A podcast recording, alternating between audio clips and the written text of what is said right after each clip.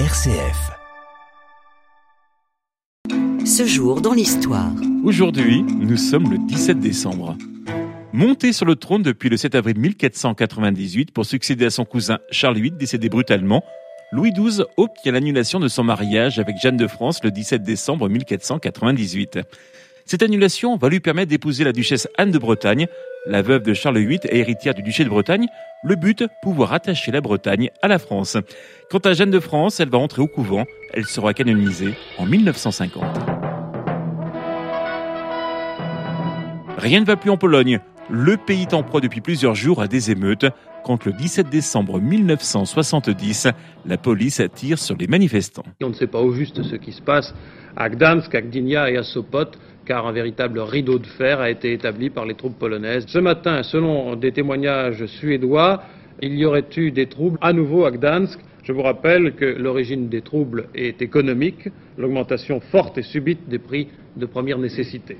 Officieusement, à Moscou, de hauts dirigeants soviétiques étudieraient actuellement le dossier, car les réactions de la population polonaise peuvent avoir valeur d'exemple pour d'autres pays de l'Est, semble-t-il. Ces émeutes, dites de la Baltique, feront moins 42 morts et 1000 blessés.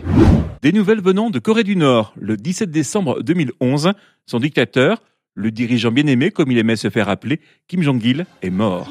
Kim Jong-il était destiné au pouvoir. Fils de Kim Il-sung, le fondateur de la Corée du Nord, initié très tôt aux arcanes du pouvoir par son père, Kim Jong-il grimpe tous les échelons de la nomenclatura communiste et c'est tout naturellement qu'il succède à son père officiellement en 1997, trois ans après sa mort. Quant à l'état du pays, il est déplorable. Le cher leader laisse derrière lui une nation d'une extrême pauvreté, soumise à des famines récurrentes et totalement sous le joug d'une propagande d'État d'un autre âge. C'est son dernier fils, Kim Jong-un, qui lui succède.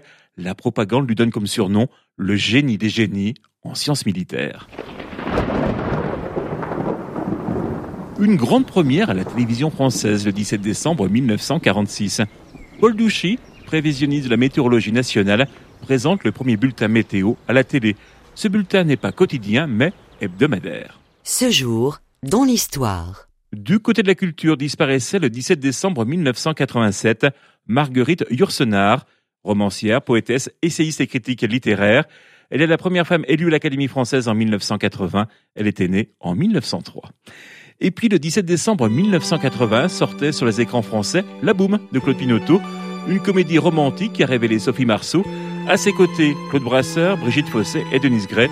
Une suite, La Boom 2 sortira en 1982. I didn't realize that my life would change forever. Saw you standing there, I didn't know I'd care. There was something special in the air. are my reality, the only kind of real fantasy. Illusions are a common thing. I try to live in dreams, it seems as if it's meant.